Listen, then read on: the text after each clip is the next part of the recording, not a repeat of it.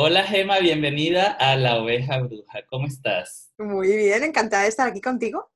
Me encanta tenerte acá porque vas a hablar de un tema que para mí es súper eh, complejo, pero al mismo tiempo me da mucha curiosidad. Sí. Y no es tan complejo, ¿eh? Ya verás como después es mucho más fácil de lo que parece. Bueno, Gema es, por supuesto, una mujer especialista en lo que muchos hombres se quisieran especializar. eh, pues sí. Eh, eh, no, Gemma es terapeuta menstrual y doula, entre otras eh, funciones que las llevan estas dos, de, para mí son profesiones. ¿Cómo podemos comprender la energía de la mujer a través del proceso menstrual? Porque por eso digo, muchos hombres espero que estén escuchando esto y muchas mujeres también porque les puede ayudar mucho. ¿Cuál es la energía? O sea, ¿por qué, por qué mueve tanto eh, emocionalmente, ¿no? incluso físicamente a la mujer? O sea, ¿qué es lo que pasa? Porque estuve leyendo y tú dices que hay cuatro mujeres, con razón, hay muchos hombres que se están volviendo. Pero no se entienden.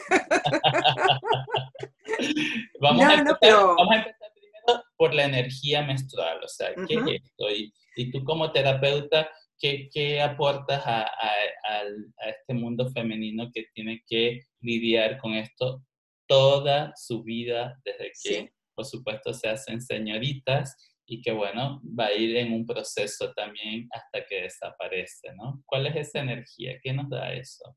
Pues mira, precisamente el hecho de que hay tantos años que tenemos que no, no lidiar, sino vivir con, con, con, este tipo de energía, que ya desde los cursos que hago con niñas para darles la bienvenida a la menstruación, ya les enseño todo esto, porque nosotras no lo vivimos de esta manera.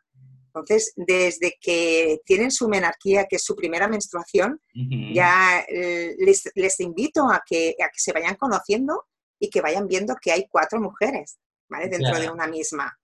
Fíjate que tú haces, tú, tú vi en tu Instagram, eh, que haces eso, como una fiesta la primera menstruación. ¿De dónde sí, viene o hay, o, un o hay un taller para, para darles la bienvenida, que entonces invito también a la madre a que venga, porque la madre tiene que sanar también su primera menstruación y, sus primeros años de menstruación, que no fueron para nada como, como los vivimos ahora. Antes era un tema mucho más tabú, antes es, eh, ya te ha venido, ya de aquí para abajo que no te toquen, ya no te puedes bañar, ya... Era todo como tan, tan negativo, una información tan negativa con la menstruación, que el taller, yo no sé si beneficia más a la niña o a la madre. Yo creo que a la madre, porque de mis amigas veo que sufren mucho cuando, cuando la hija, o sea, están más eh, estresadas las madres que las sí. propias niñas, al, sí, menos sí, que el, al menos que la niña tenga mucha, mucha información y la vuelvas un poco loca. Y en este taller precisamente es eso, es darle toda la información para naturalizarlo, ¿vale? y después está también el rito de paso, que es esa fiesta que se le hace a la niña para darle la bienvenida. Imagínate tú, pero esto tiene un poco de magia, ¿no? Sí, es que todos los ritos son, yo para mí son mágicos. Yo hago ritos para, para el embarazo, para darle la bienvenida al bebé, unión de almas, eh, y todo es pura magia. Pura Entonces magia. también pura magia. Bueno, y, y también mucho respeto. Claro, y mucho respeto, por eso estás aquí en la oveja bruja. Pero sí. cuéntame de esa magia, de, de, la primera menstruación, de qué haces en esos rituales para, para, descubrir esas cuatro mujeres con las cuales tiene que lidiar ahora esa niña. Sí. Cuéntanos más de esto. Pues bueno, en, en los rituales es precisamente pues eh, darle esa importancia a esa niña. Entonces esa niña, por ejemplo, estará acompañada de las mujeres que ella decida, que pueden ser su madre, su abuela, su tía, sus amigas, quien quiera, ¿no? Ah, mira. Y, y, y, en base a cómo sea esa niña, se le harán unos rituales o, o se le harán otros. ¿vale? Porque es, es, no es algo lineal, porque precisamente la mujer no es lineal. Y okay. todo lo que mueve la energía de la mujer tiene que ser mucho de, de, respeto, de escucha, de cómo es esa niña es más vergonzosa, le gusta más bailar, le gusta más dibujar. Y bueno, haces una recopilación de, de esa información y haces ese ritual especial para ella. ¿Pero eso ocurre antes de que le llegue la primera menstruación? O puede ya... ser antes o puede ser cuando ya le ha llegado. Los talleres, por ejemplo, eh, pueden venir niñas que todavía no, no, han, no, han, tenido su primera menstruación o niñas que ya, ya la han tenido pero todavía tienen esos miedos, esa vergüenza, esas dudas, ese esconder, ¿vale? Y realmente salen del taller que hay un antes y un después.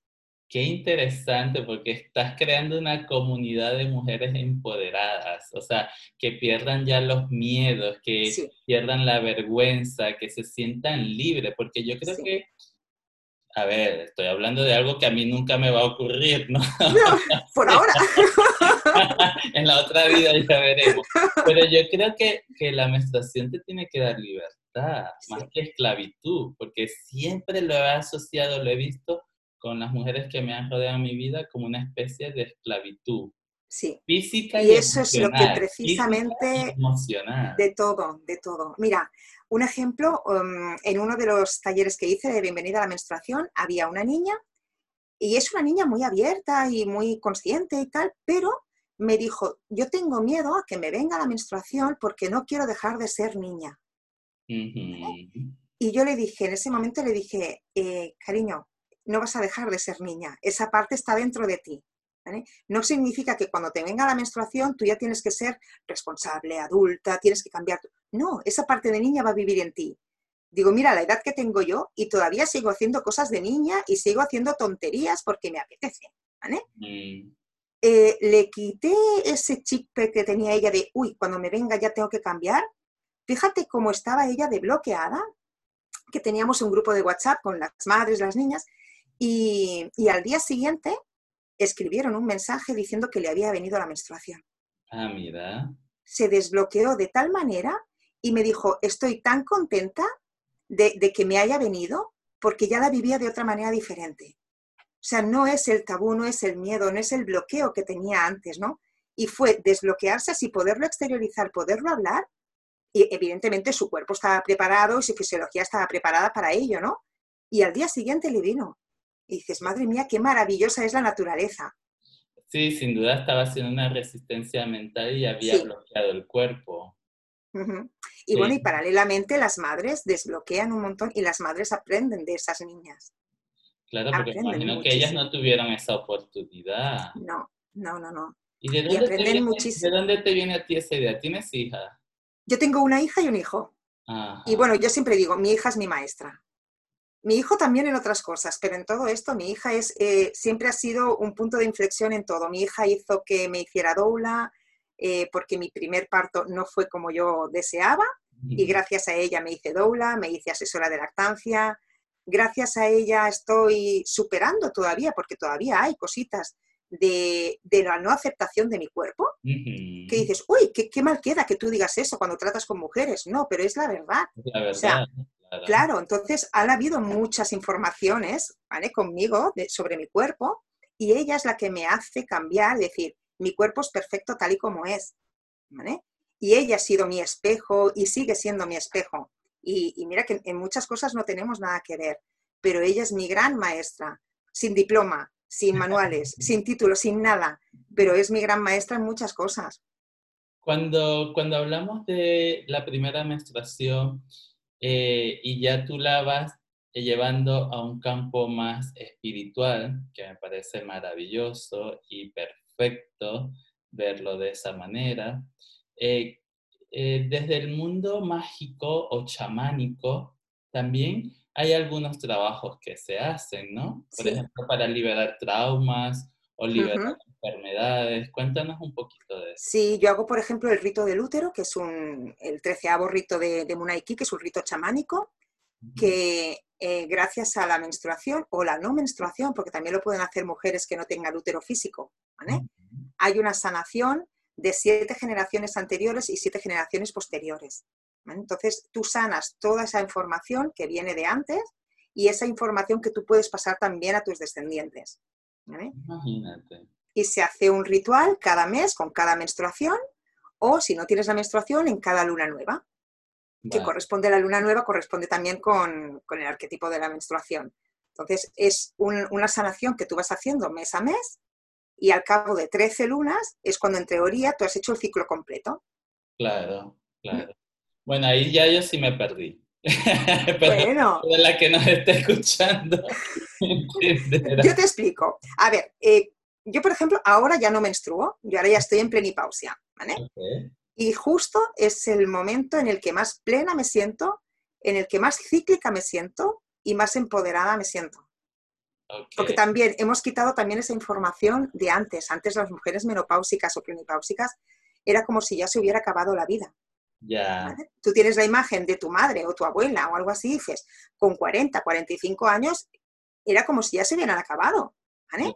Y ahora precisamente es al contrario, es cuando te sientes más liberada en muchas cosas hablando vulgarmente, te resbalan muchas cosas. Ya, ya, ya. Te da igual lo que te puedan decir, te da igual si esto es mm, quedar bien o no quedar bien.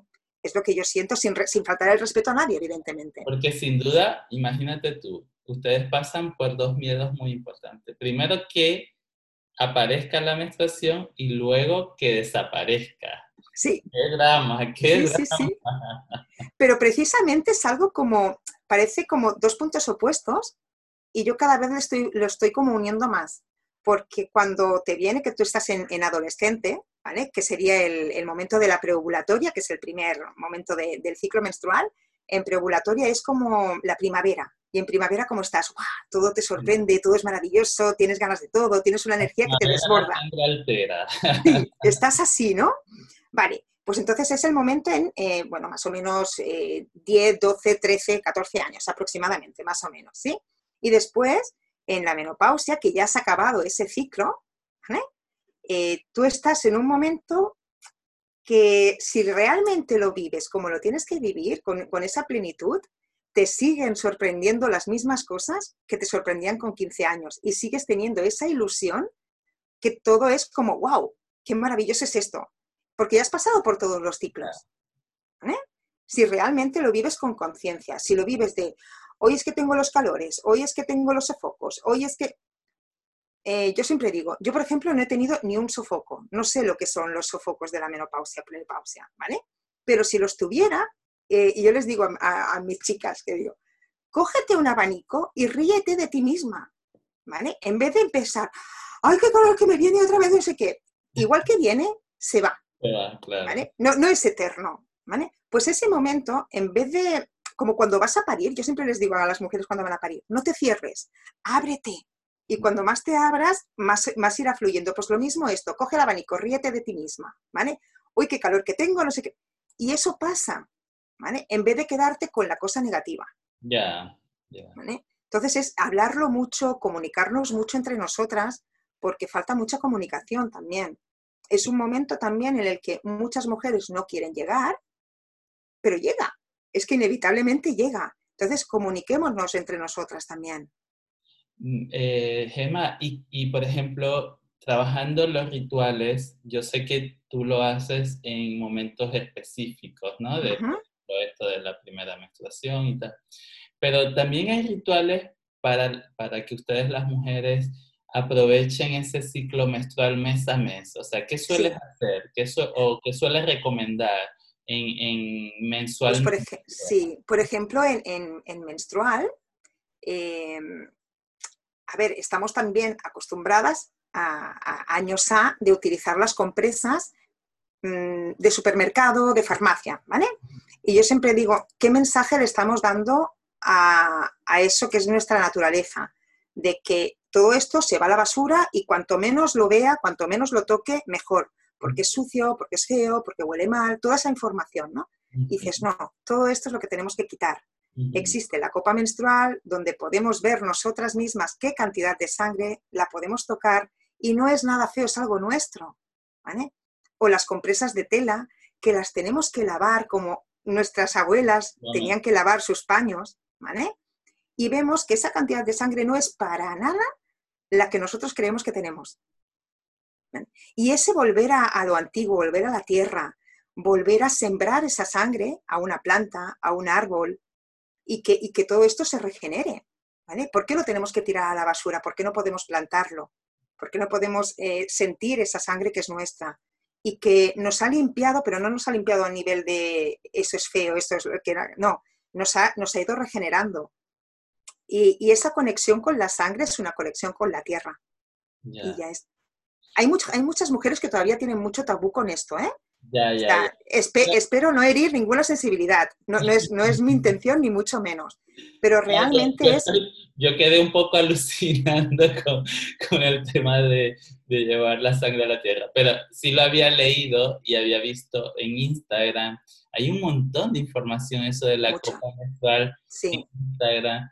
A mí me salió porque una ex compañera periodista que vive en México lo, también está dando esa información. Mira que es una chica muy joven y, me llamó la atención, no lo había entendido ahora como tú lo, lo, habías explicado, pero con este mundo tan rápido como va, con tantos cambios, y, y la gente está volviendo a lo antiguo, ¿qué está pasando? Pues que la gente está tomando mucha conciencia. Aparte de, aparte de tuya, como que es tu menstruación, es tu sangre, aparte de esto, eh, cómo estamos perjudicando al planeta con este tipo de compresas, por ejemplo. Entonces, ya simplemente por eso ya es válido. Después, evidentemente, con, unas compresas de tela, eh, a priori parece que estés haciendo una inversión mayor. Pero es que estas compresas las lavas y las vuelves a secar y las vuelves a utilizar. Sea que, ah, para nada. Tener tiempo para eso también. Pero es que tampoco es tanto tiempo. ¿Cuánto tiempo, por ejemplo, perdemos en chafardear en Instagram? Eso. por ejemplo, ya solamente por eso, ¿vale? Yo creo que tres minutos de tu día para poner estas complejas en remojo, limpiarlas y secarlas, y te das cuenta, y tomas, y tomas también un momento para ti, porque en, el momento de la menstrual es un momento de cueva, de estar por ti. No tienes ganas de hablar con la gente, no tienes ganas de quedar con nadie. Tienes ganas de tu silencio y, tu sofá y tu mantita y tu reposo. Pues también es un momento de conectar con, esa información que te ha dado la sangre. También vuelvo a decir que, que espero no herir nada, ¿no? Pero claro, tu sangre no es la misma hoy que mañana, que pasado. Tiene otro color, tiene otra textura, busquemos también esa información. Y si no queremos ir tan allá, que dices, mira, todavía no tengo yo esa mentalidad preparada, ¿no? Pues aunque sea eh, las compresas, pero que sean ecológicas, que tampoco no perjudiquen al planeta, por decir algo, ¿sí? Pero yo recomiendo, vamos, las compresas de tela y la copa menstrual, que la copa menstrual te dura como mínimo 10 años. Así es. O sea, imagínate, ¿no? Y es, y es una conexión también con, contigo misma. y si no estás preparada todavía, ve preparándote poquito a poco. Tampoco no hace falta que lo hagas toda la vez. Y esa copa, o sea, tienes que ahí acumular toda la sangre durante tu, tu menstruación. Tú te la vas sacando durante el día. Ok. Durante el día tú la vas sacando, la vas vaciando y la vuelves a introducir. Ah, la, de una vez la vacías. Sí, la, vacías y la, sí, a la tierra, o si tienes una plantita, o si tienes, si tienes la suerte de tener un jardín, ¿vale? La entregas a la tierra y si dices, es que no la quiero entregar a la tierra, pues oye, vamos a ser prácticos, ¿sí? Si tú la echas también al váter, ese agua va a los ríos, va a los mares. O sea, con lo cual va a llegar, sí o sí, va a llegar. es verdad, es que ¿para qué vamos a ser tan, uh, no, vamos a buscar la manera. Empiezan a preguntar, pero tiene que ser una planta específica, un lugar específico, al norte, al sur, al este. Eh, no demos tantas vueltas, para nada. Y si tienes una planta pequeñita, dilúyela con agua para no echarla toda, ¿vale? Si tienes un, árbol, sí, pero sí, sí. Pero si no, oye, al váter, que también va a llegar a la naturaleza de la misma manera. Y, y, de verdad está confirmado, está comprobado ¿Qué, le da a esa tierra? ¿Qué le pasa a esa, a esa planta? Los nutrientes, los nutrientes que tiene. Es que todos esos nutrientes que están saliendo de ti, bueno, e, es que yo invito a las mujeres eh, a que lo prueben con, con, las plantas de su casa, diluido en agua, ¿eh? O sea, si es una planta pequeñita, diluida en agua, esa sangre. Pero invito a las mujeres que lo prueben. Bueno, es que con la sangre menstrual se hacen muchas otras cosas también, ¿no? Que tampoco no vamos a entrar en el tema para, para no desviarnos mucho por las dudas, que quiero que nos sigan escuchando. Pero sí, y sobre todo, hablando del tema de las niñas, pues las, las invito también a, que, a que sean conscientes de esa sangre, que no sea un miedo, que no sea un tabú, que se pueda hablar, porque antes se escondía cuando te venía la menstruación, la escondías, ¿vale? Y ahora no pasa nada porque se pueda abrir y se puede abrir con niñas y con niños. Y que los niños también sean partícipes. Una niña, ¿qué otro ritual podría hacer? Por ejemplo, ya tuvo la primera menstruación, hizo su círculo, bla, bla, bla, bla. Hay círculos de niñas también. Ah, sí. Igual que hay círculos de mujeres, hay círculos de niñas. y son maravillosos. ¿Te reúnen mensualmente o qué? Sí, sí, sí. Y, entonces, bueno... ¿El mismo tema o de varios temas? Vas a hablar... No, no, no, no. Yo, por ejemplo, los círculos de niñas, como los de mujeres, ¿eh? Yo puedo empezar pensando que vamos a hablar de un tema y llevas la preparación de todo lo que vas a hacer, pero después llegas al círculo y sale un tema diferente porque hay una... Pues se cambia todo, ¿vale? Imagínate, a mí me ha pasado, por ejemplo, en círculos de niñas, ¿no? Que tú llevas preparado, pues mira, hoy vamos a cantar esta canción, vamos a hacer este ritual, vamos a hacer esto. Y como se hace siempre una rueda de presentación de cómo estás, de cómo vienes, imagínate que hay una niña pues que tiene un problema de autoestima, que le ha pasado algo y que su autoestima está baja. Cambias todo y vamos a tratar ese tema, porque es más importante tratar esto que no esa canción que tú tenías pensada cantar, por decir algo, ¿eh? O sea, a mí lo que me interesa es que esta niña salga de ahí con ese cambio, ¿vale? Y trabajamos de diferentes maneras. Sin duda es un entrenamiento porque de esa manera tú estás de alguna manera eh, eh, resumiendo, no, resumiendo, no, estás liberándolas de las esas cuatro mujeres, ¿no? Sí. Si ella ya desde niña, si ella ya desde niña comprende la naturaleza de su personalidad a través del ciclo menstrual, ya cuando sean adultas, yo creo que nos ahorran un poquito de más drama, ¿no? Mucho, mucho. No, y les enseño también a hacer su diagrama lunar, ¿vale? Para que vayan apuntando cada día cómo se sienten, em, qué, emociones tienen, los colores, de qué color se sienten también, em, qué les apetece comer, porque también eh, durante todo el ciclo pues hay más apetito de una cosa, menos de otro, entonces van haciendo su diagrama y ahí se van conociendo. Y van viendo que en preovulatoria pues están más lo que decíamos en primavera, en ovulatoria, que es el arquetipo de la madre, están más, más cariñosas, más en plan de tengo ganas de quedar con mis amigas, ¿vale? O tengo ganas de socializar. En, premenstrual, pues esa gran temida premenstrual, ¿no? Pues que es el arquetipo de la chamana, que es cuando pones tus límites, cuando dices hasta aquí he llegado, ¿no? Y es un momento muy empoderador también de, la mujer. Y como corresponde también al otoño, es el momento de ir sacándote todo aquello que ya no te sirve, todo aquello que, te está restando en tu vida, ¿no? Y ya pasando después por el momento de, de la menstruación, que es el momento del invierno, que es donde te apetece recogerte, estar contigo misma también, buscar momentos para ti.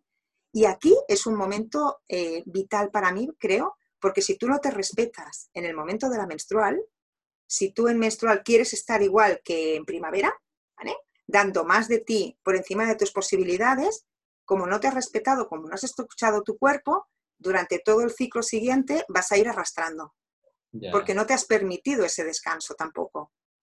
Sí, yo creo que, que tú tienes un gran laboratorio allí y deberías ya ponerte a escribir el manual del ciclo menstrual para hombres, o sea, para la experiencia. Sí, no, bueno, y, a ver, y, estoy muy, muy, muy metida también en este tema porque la, importancia del hombre para mí es vital.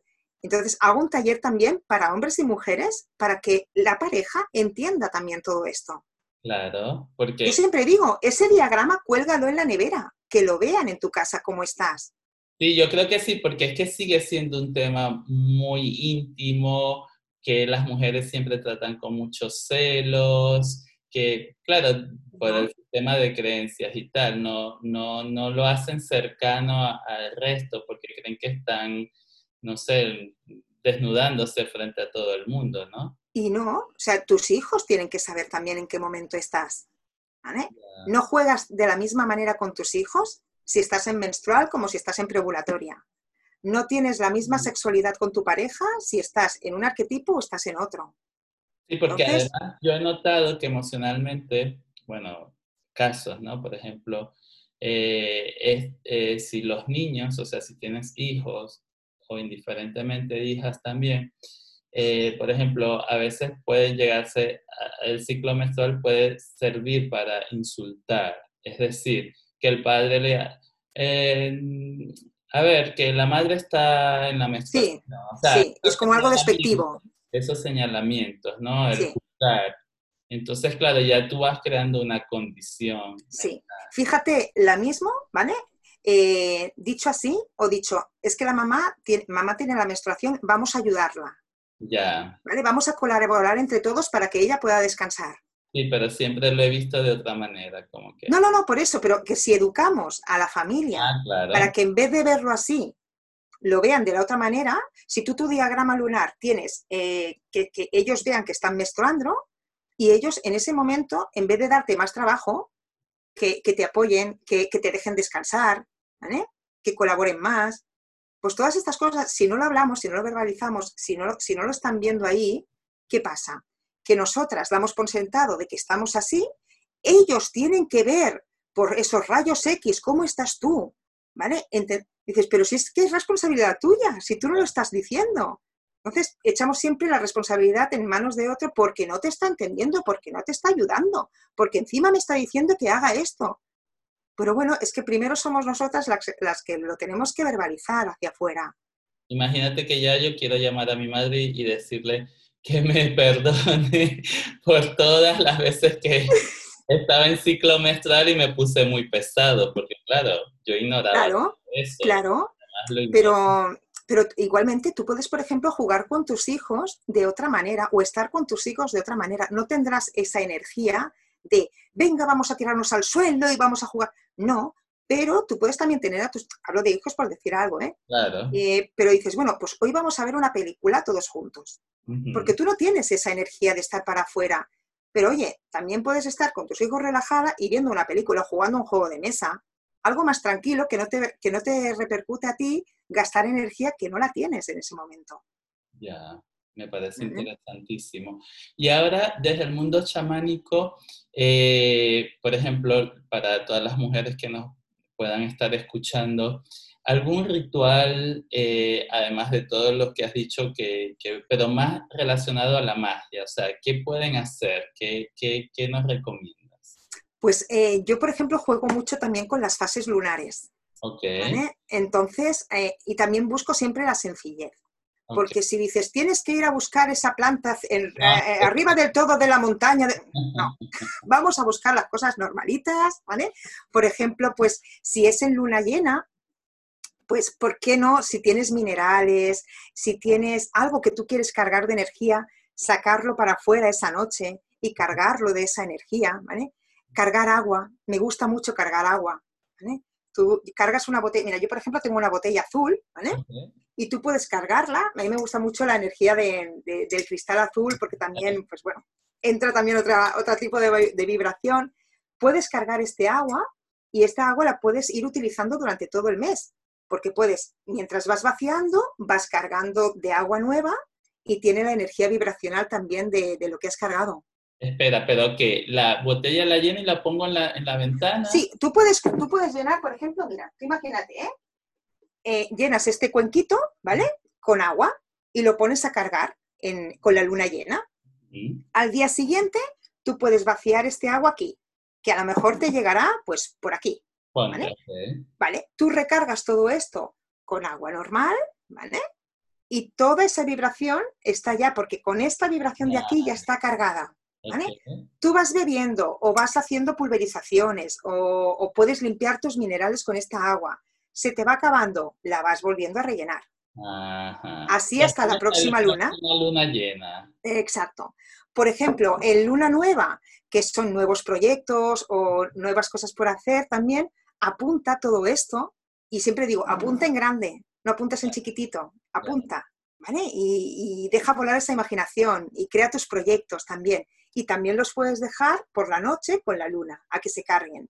Okay. Después, cada uno hace una cosa diferente. Hay gente que los quema, hay gente que los pone en su altar. Uh -huh. Yo soy mucho también de, de formar altares. Okay. Depende de, de, cada estación y de cada luna también montar tu altar. Y tú lo puedes dejar ese, ese papelito en ese altar hasta la próxima luna nueva. Ah, mira. Ya te digo, es buscar cosas muy, muy sencillas. No, pero lo de eh, la me encantó. Sí, y claro, tú puedes ir bebiendo ese agua, eh, la puedes utilizar hasta para cocinar, para rociar, para limpiar, eh, para, para, hacerte una ducha purificante. Yeah. Es que, y, y, con agua solamente. Si a ese agua además le puedes poner o flores de Bach o aceites esenciales, todavía potencias mucho más. Claro, pero esa no te la vas a poder tomar. No, no, no, no, pero aunque sea para rociarte. Aunque la menta, si usas menta, sí te la puedes tomar. A ver, yo por ejemplo, yo he estudiado aromaterapia con dos escuelas, con la francesa y con la inglesa, ¿vale? La inglesa, pues, es más así, ¿vale? Y la francesa te permite ingerir. Sí. Pero, ojito también, porque es una gotita, con acompañado, claro, no, podemos tampoco aquí decir, ¿no? Pero a nivel tópico, por ejemplo, siempre que sean ecológicos y sean de buena calidad, estos aceites esenciales, es maravilloso para la piel, para el pelo, para hacerte tus cremas, para, un montón de cosas. Ay, mira, me parece estupendo. Gema, el tiempo corre muy rápido. Mucho. Lo que te puedo decir es que te voy a volver a invitar porque quiero que eh, nos des el altar de otoño, o sea, que podamos construir el altar de otoño, que bueno, ya falta poquito para los Falta muy poquito. De este lado del hemisferio, ¿no? Porque por el otro lado va a ser ya verano. Este, sí, sí, sí, pero hablando de este... Un poquito. Pero bueno, te agradezco muchísimo tu tiempo, ¿A ti? la información, además, ha sido, yo creo que para muchas personas va a ser muy llamativo este tema sobre la magia de la menstruación. Y que no se asuste nadie, de verdad.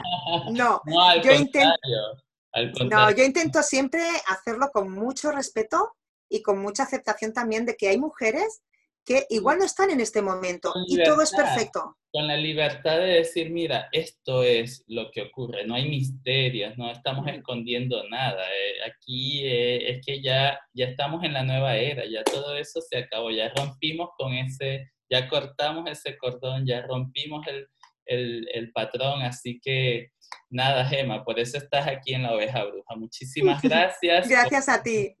Déjanos saber tus redes sociales, cómo te pueden conseguir. Mira, pues en, Instagram, bueno, soy muy simple. Gemma-cazorla-richarte. no me voy a complicar mucho la vida, es mi nombre completo. En mi página web es eh, en www.espaciofemenino.com o www.terapiareiki.es. Y en Facebook es Espacio para ti, Gemma Cazorla Richarte. Así es fácil encontrarme. Tienen todas, las coordenadas y nada, vamos a volverte a tener aquí en la oveja. Perfecto, encantada. Nuestro altar de otoño. Muchísimas Genial. Muchas gracias. Adiós, Luis. Adiós a todos. Adiós.